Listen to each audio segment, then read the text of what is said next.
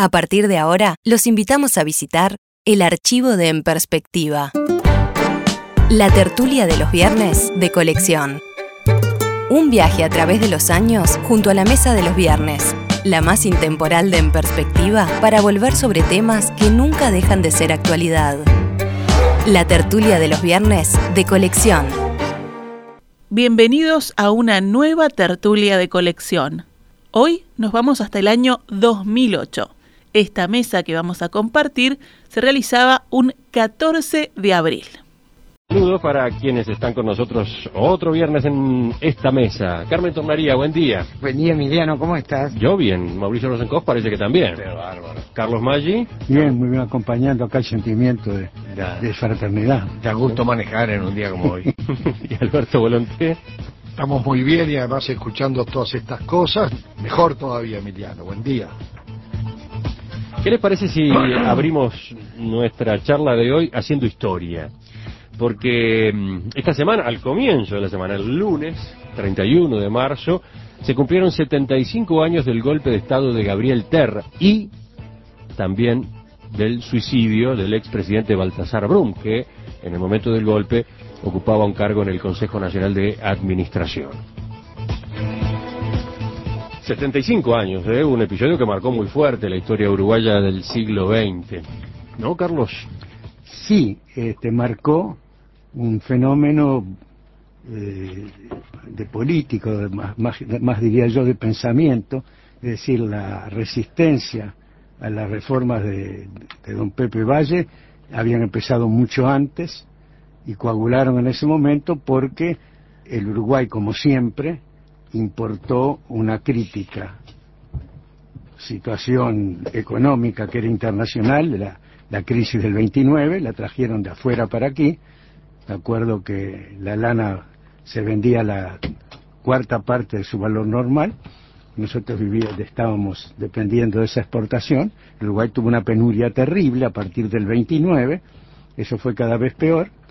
Este, y las fuerzas que eran retrógradas a un grado asombroso para nosotros en este momento, porque eran este, no solo conservadores, sino en última instancia partidarios del totalitarismo, que en ese momento este, tenían una situación muy brillante en Italia con Mussolini, eran mussolinianos, un mussoliniano típico, y esa forma de pensar y de ser este, aprovechan las circunstancias y vino un golpe de Estado que nos retrasó desde el punto de vista social, económico y sobre todo cultural de una manera horrible. Mm, todos tienen presente el 31 de marzo de 1933. Digamos, eh, uno no lo tiene presente porque eh, en esos días no, no andaba en la vuelta.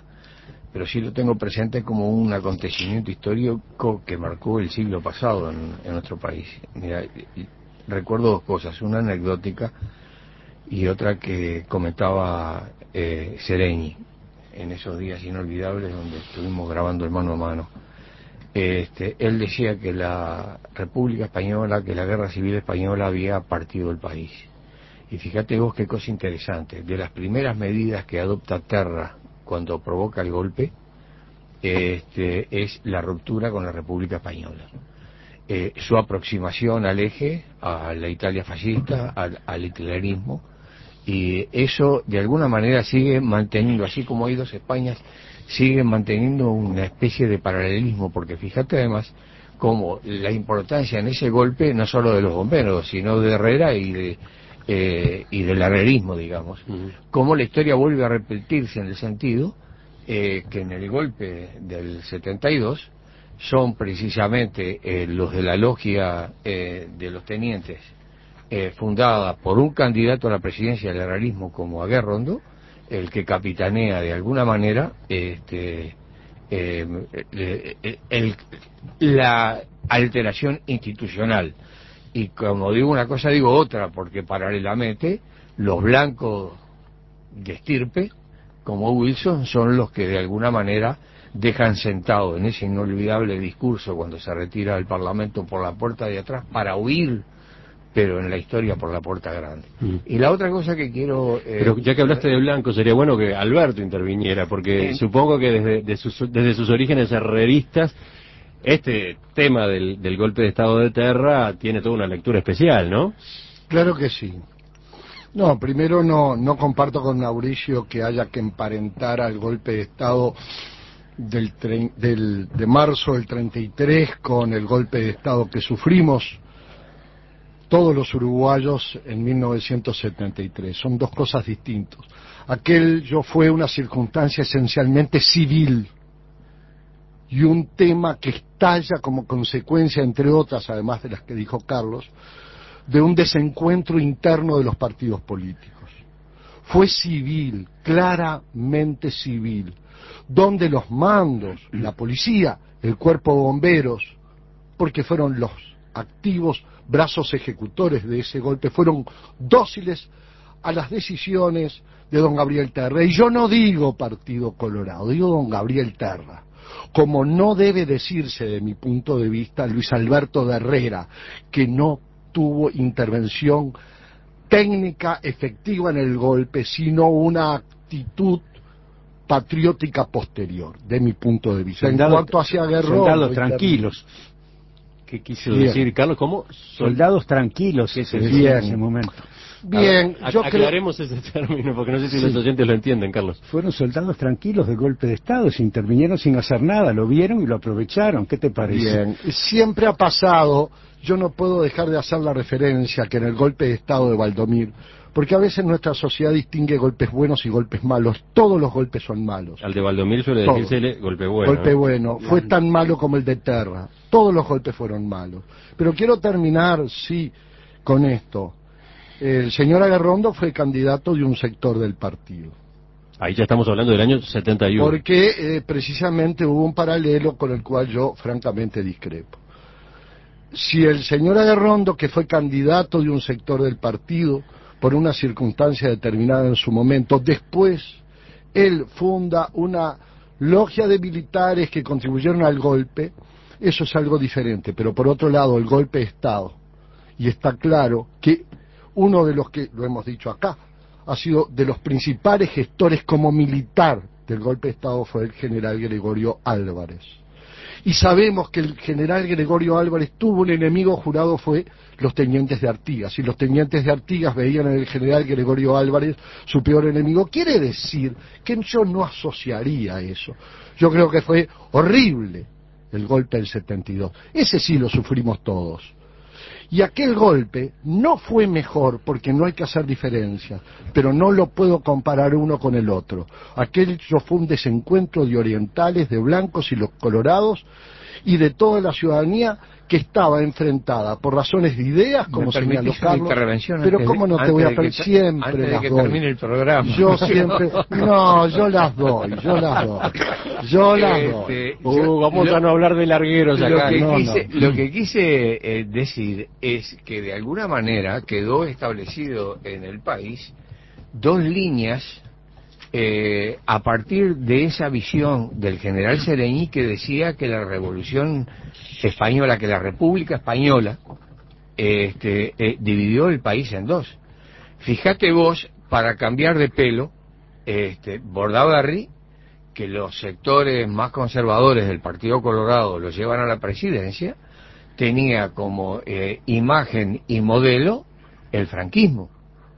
Y además, las Fuerzas Armadas, este, con Goyo o sin Goyo, este, con Aguerrondo o sin Aguerrondo, sacaban la revista del Soldado, cuya publicación continúa, pero no en kioscos y librerías, este, eh, tenían como ejemplo y mantienen como ejemplo la imagen de Franco. Quiere decir que ese animal existe y existe en forma paralela en los dos partidos históricos. Afortunadamente, dentro del partido histórico colorado existe un Brun y un Grauer y un Valle, como ah, existe un Wilson este, dentro del Partido Nacional y un Aparicio Sarabia y un Alberto Volonté. No, muchas gracias Mauricio, pero para terminar, pues estoy en una interrupción enseguida, Carmen.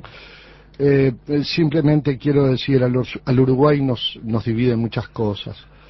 También no hay que olvidar que entre las dos guerras, el Partido Comunista era un partido que no aceptaba las fórmulas democráticas y se afiliaba a una tendencia claramente totalitaria. Hay que ver la historia entre guerras, no solo en Uruguay, sino en el mundo entero, que en realidad el enfrentamiento del comunismo y el fascismo. Y cosa curiosa, unos y otros defendiendo, unos de los comunistas decían que enfrentaban el totalitarismo fascista y los fascistas estaban previniendo el totalitarismo comunista.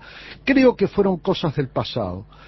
Quedó probado que en aquel tiempo no eran demócratas, ni los fascistas ni los comunistas, pero hoy lo que a mí me importa es que en mi país yo he visto que hubo algo que no sé si en otros, que había una reconstrucción de ideas que hoy nos permite a todos convivir en paz y dentro de cada partido, unos tradicionales u otros como el Frente Amplio, que ya empieza a ser tradicional porque tiene más de 30 si años. Si los señores contertulios me permiten, voy a tratar de volver al año 1933 y además voy a tratar de que escuchemos a Carmen Tornaría. yo quería volver al año 1929, que me ah, parece, un poco antes, un poco me antes. parece clave en el contexto que estamos hablando, porque, porque si no los uruguayos terminamos siempre mirándonos el ombligo, que a veces es peligroso eso, cuando se detiene demasiado. Entonces, 1929 significó fundamentalmente en esa fecha para Estados Unidos un piñazo fuerte al sistema capitalista. ¿ah? Y 30, 31, 32, 33, hacia el mundo ¿eh? hubo una primera crisis de confianza o revisión sobre un sistema triunfante del mundo que era el sistema capitalista. La crisis del 29 significó eso. Y hubo respuestas muy inteligentes en Estados Unidos y en el mundo ¿eh? con respecto a ese. Ese es el contexto en que se da el golpe de estado de tierra. Pero además también, y quizá muy vinculado, en mi opinión, esto es discutible, a esa primera crisis importante, fuerte, del capitalismo triunfante, se da el ascenso de los totalitarismos y el descreimiento en la lentitud, por decirlo así, o en la inoperancia de la democracia, que gana Europa, pero gana también el mundo. En ese contexto, para mi gusto internacional, hay que explicar, ¿eh? ahí sí, después bajar la cámara y mirar en el Uruguay las fuerzas económicas que se estaban moviendo, el divorcio ciudad-campo que se daba en el Uruguay, un, un, un, Uruguay urbano metido y montado arriba de las reformas ballistas, compenetrado con ellas, una izquierda naciente también compenetrada con las propias este, fuerzas ballistas y un campo, eh, un medio rural absolutamente alejado eh, de lo que había sido el impulso ballista. Ese es el contexto en el cual la crisis internacional se interna en Uruguay. Ineficiencia desde el punto de vista político es una de las razones o de la discusión política en ese momento. Las cosas no salen, no se puede hacer. Leche no quería colegiado, no quería. Bueno, pero está en el contexto de una desconfianza hacia la democracia, un cierto coqueteo con los corporativismos más que los totalitarismos que estaban este, triunfantes en, en Europa y este un empieza el tema, si bien recuerdo, si mal no recuerdo, con unas especies de medidas de seguridad que no se llamaban así entonces, este y bueno, un episodio lamentable. Y yo creo, porque creo que no podemos hablar del 33 si no hablamos de Brun. Ah, eso iba con mi pregunta. Si no hablamos de Brun, una respuesta maravillosa, yo lamento, siempre me gustan los nacimientos y no las muertes, pero un, un joven eh, uruguayo que da lo más rico que uno tiene, que es la vida, como cachetada, ¿eh? no habla, no, no discursea, no, no, agarra y dice, acá estoy yo, eh, esto que está pasando no me gusta. Me parece que es un buen ejemplo. Baltasar Brun, que había sido presidente en 1919, uh -huh. Con 35 años de edad. Exacto. Quizás el, el, presidente más joven de la historia uruguaya o el segundo más joven de la historia uruguaya, a quien el golpe de Estado de Terra eh, sorprende en 1933 integrando el Consejo Nacional de Administración. Presidiendo. No sé. Baltasar Brum trata de instar al vallismo a resistir el golpe de Estado, se atrinchera en su casa particular del centro de Montevideo, dispuesto a rechazar a la policía cuando ésta fuera a arrestarlo. Está allí acompañado por su hermano y por un puñado de partidarios, mantiene un breve tiroteo con los policías y queda allí a la espera de un levantamiento popular contra la dictadura, levantamiento que no llega a producirse. Cuentan las crónicas, salvo en el caso de algunos sectores de la izquierda y del propio vallismo, el golpe fue mirado con cierta indiferencia por la población. Incluso en torno al domicilio de Brum se había reunido una multitud de curiosos que contemplaban los hechos como si se tratara de un accidente de Emiliano, yo Y creo que esa si- versión, que es la de Wikipedia, es una versión bastante parcial. A mí me desagradó mucho leer ese texto en Internet porque los que lo escribieron, yo voy a explicar, eh, Wikipedia es una enciclopedia que está en Internet y que es abierta. La escribe la gente que la lee y se va modificando. Periódicamente tiene modificaciones. La versión que en este caso da Wikipedia es una versión bastante terrista que a mí me molestó mucho. Eso de que a la gente no le importaba nada, eso que Brum podía estar este, alterado en sus facultades. Hay muchas cosas eh, subterráneas que se dicen ahí que a mí me chocan muchísimo. No ese es el sentido de nuestra historia, es que la figura de Brum y la gente, los uruguayos en ese momento, tenían una especie de shock, no podían entender que eso sucediera en el Uruguay, no salieron a la calle a pelear porque el estilo que se había creado era un estilo de paz y de entendimiento y de discusión.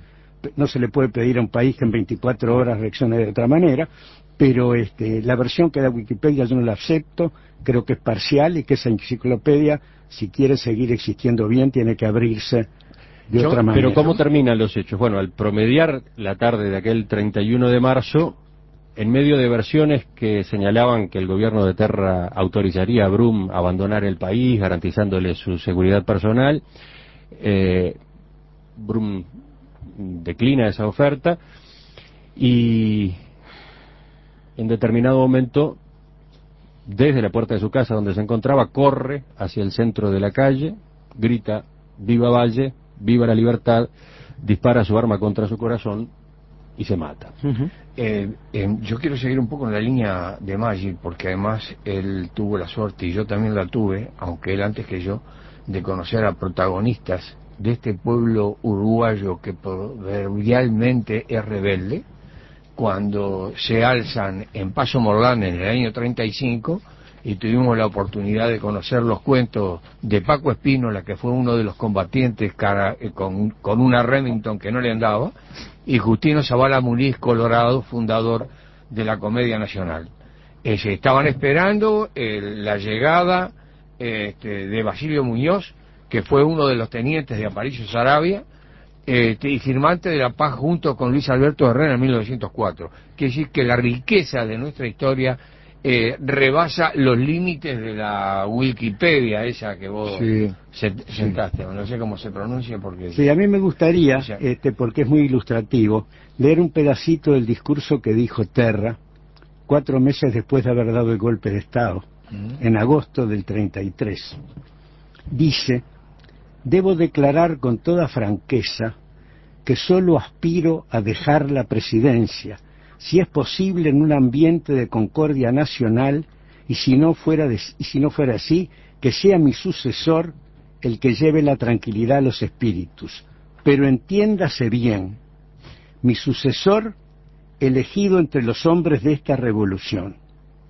Así que este señor no solo da el golpe de Estado y se convierte en dictador, sino que avisa que su sucesor va a ser uno de la revolución, uno de los que esté con él, así que no va a haber elecciones libres. Y mete- Es una mentalidad, es una forma fanática de entender la cosa. Sí, claro. Estos son nuestros Y- enemigos que, están yerno. presentes desde que nació la República hasta ahora, que tenemos que conocerlos y administrar nuestro cuidado para tenerlos a, hay una cosa muy triste y muy linda que recordar. El ejemplo de Brun es formidable. Es un hombre que se mata por sus ideas políticas, muere diciendo Vía Valle y muere por la libertad. Pero en esos días hubo sí una fuerte resistencia popular. Y en Pando se produjo un hecho muy significativo. Lo traen herido a Grauer. Conozco bien esa historia por referencia familiar, porque un tío mío a quien no conocí, casado con Luisa Volonté, el doctor Manuel Albo, es llamado de urgencia a Montevideo, vivía allá en 21 de septiembre y Carlos Ver, en el barrio de La Farola, y le dicen, hay que ir a salvar a Grauer. Recordemos qué había venía- pasado con Grauer, por qué estaba herido. Él había tenido. Grauer formaba parte en ese momento de las progresistas o de las zonas más de izquierda dentro del Partido Colorado. Era un joven brillante, era un hombre que integraba una familia de ballistas excepcional. La circunstancia de su herida no la tengo clara. Lo que sí tengo Emiliano claro. Sí, venía, Porque- venía de, un- de un- de una- de participar en un acto en el interior del país, el, Ve- el- el automóvil pero es le- objeto de un operativo Claro. policial, hay un tiroteo, Pero el hecho se produce es en Pando. herido, Sí, es herido y no recibe atención a Pero tiempo. el hecho ¿no? se produce en Pando. Ahí es donde interviene, por eso lo sé por referencia personal. Llega Alberto Cosio, casado con otra voluntad, y le dice, hay que ir a atender a Grauer. Y va a atender a Grauer, lo llega, pero ahí le impiden darle la atención correspondiente y más le impiden el traslado inmediato a un sanatorio o hospital de Montevideo y advierte, le va a venir gangrena y esta muerte la va a tener que tener en su conciencia terra. Eso tiene que quedar bien claro. La atención no se dio a tiempo y lo cierto es que Grauer falleció consecuencia de la gangrena. Como dijimos una cosa, dijimos otra. Hubo resistencia popular.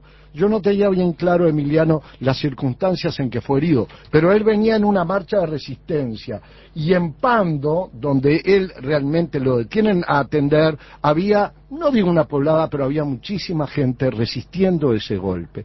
De manera tal que si la sociedad estaba tan pasiva, no lo sé, no lo Por creo. algún motivo, Luis Valle y Emilio Frugón y otros como ellos fueron a dar a la isla de Flores. Ah. Y al lado... Y mi tío em- Luis. em- Tengo un, un tío que se llamó Luis, que, que estuvo en la isla de Flores. Tuvo, la familia estuvo siempre condecorada.